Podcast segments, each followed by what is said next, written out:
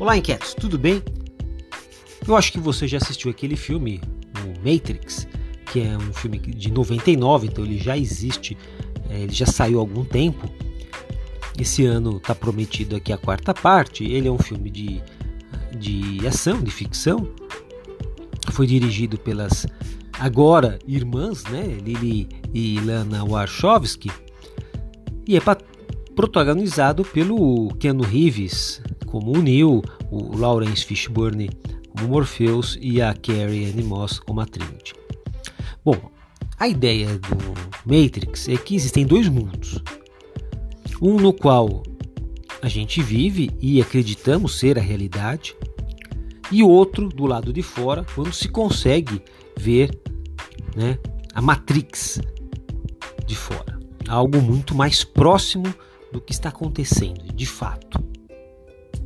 E para sair da ilusão permanente, é preciso tomar uma pílula vermelha para iniciar um processo de desintoxicação, de observação, de compreensão e até de retorno, mas já com uma nova percepção. Então, a Matrix pode ter diferentes interpretações e eu também, particularmente, tenho a minha. Né? É, a pílula vermelha, que é o ponto de fuga do filme, é a capacidade que a gente tem de olhar para nossa caixa. Né? Que caixa? Aquela que a gente fala, olha, tem que pensar fora da caixa, né? Todo mundo fala esse negócio de pensar fora da caixa. Então, essa capacidade de olhar para nossa caixa de fora, né? e entender com mais clareza como a gente foi formatado, o que é ainda válido e o que é que tem que ser descartado. Então essa é a pílula vermelha. E é interessante porque tem um pensador que é o Thomas Kuhn e ele ajuda a gente a entender o filme. Segundo, ele é um físico americano e para ele nós olhamos para a realidade a partir de determinadas premissas premissas anteriores, que ele chama de paradigma. Então, paradigma, os paradigmas, eles têm um prazo de validade, inquietos. Um tempo de duração até que algo ocorra, como por exemplo a chegada aqui do digital, que nos coloca em um estado que ele vai chamar de anomalia. Anomalia. Porque a forma como a gente pensava, a forma como a gente agia, fica obsoleto diante de novos fatos. Pois é. Então, é necessário uma mudança dos paradigmas que compõem o que a gente acredita né, ser a realidade. Muitas vezes esses paradigmas eles começam na parte da reflexão, na filosofia, na teoria, para a gente poder começar a entender o mundo. Né? Muita gente é, diz o seguinte: ah, é, pensar não é prático, a teoria não é algo prático. Ok, é, desde que você já tenha ferramentas para resolver os problemas. Então, se você sabe resolver os problemas, gente, não é preciso pensar. Vai lá e faz. Né? Qual é a dúvida? Aliás, hoje em dia a gente ouve muito isso, o chefe falando, né? Qual é a dúvida? Vamos lá, rápido, vamos fazer. Vamos, é, todo mundo tem que ser muito pragmático. Ótimo, se você souber como é que resolve, como é que faz, como é que soluciona os problemas, perfeito. Vamos levar, arregaçar as mangas, né? E partir para cima. Né? Sangue nos olhos, faca na caveira, aquelas expressões que o mundo corporativo traz muito. Agora, quando você está numa realidade nova, que o que você faz muitas vezes é, não resolve. Né? Quer ver um exemplo? Não resolve? Eu dei alguns exemplos aqui, propaganda de banco, né? o Banco do Futuro. De novo essa semana tá com, com o Fred Flintstones, os Jeffer, os Jetsons, né? Os Jetsons é, na propaganda, falando de futuro e bababi, bababá. Poxa, tá bom, não sai, esse banco não sai da investindo em tecnologia, aí não consegue sair dos top 10 de reclamação. Então. O que você vem fazendo não está resolvendo.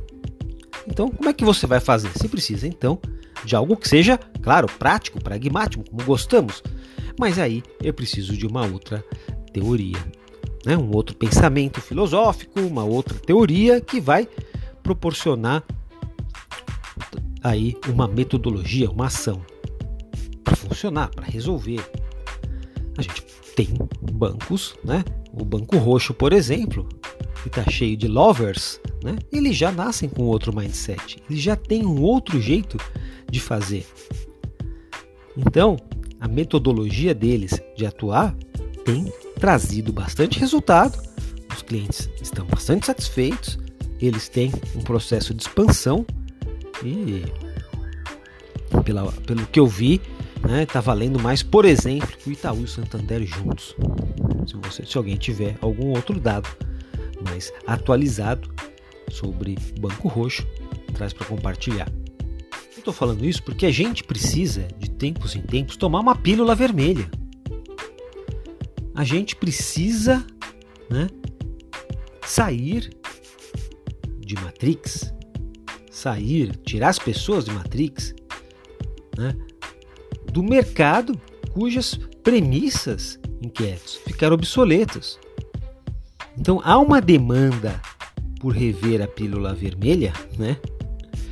Que nós aqui, por exemplo, nos inquietos, nós temos uma proposta. Né? A gente parte é, da seguinte, de algumas premissas. Nós somos uma espécie que temos uma forte dependência das tecnologias. Né? As tecnologias abrem muitas possibilidades para o ser humano. Né? A partir do momento que você sai da sua cama, coloca o pé no chinelo, isso já é uma tecnologia. Né? O chinelo é uma tecnologia. Não é só a última tecnologia que nós temos, né? que é a computação quântica. Não, nós somos uma espécie dependente de tecnologia.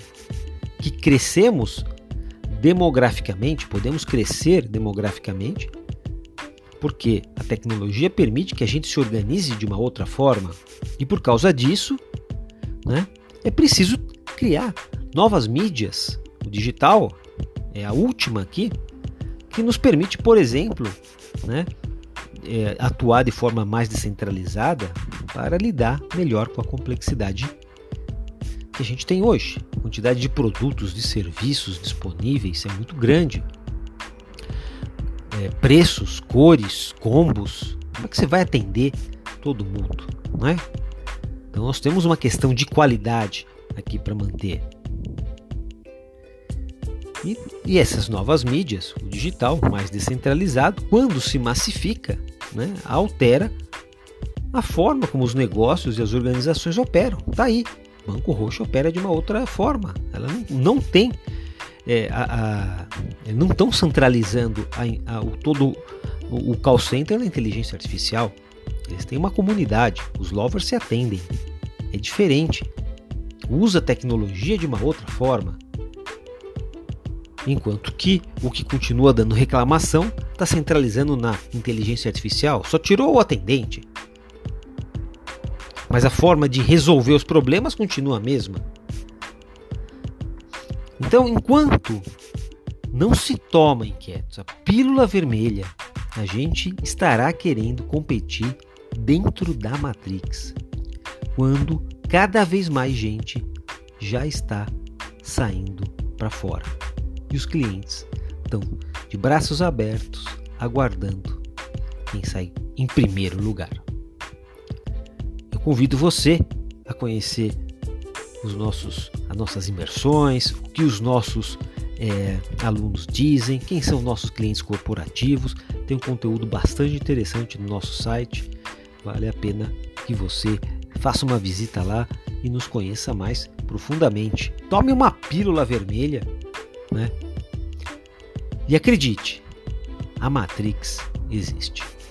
E você, o que que você diz? Um forte abraço e a gente vai se falando.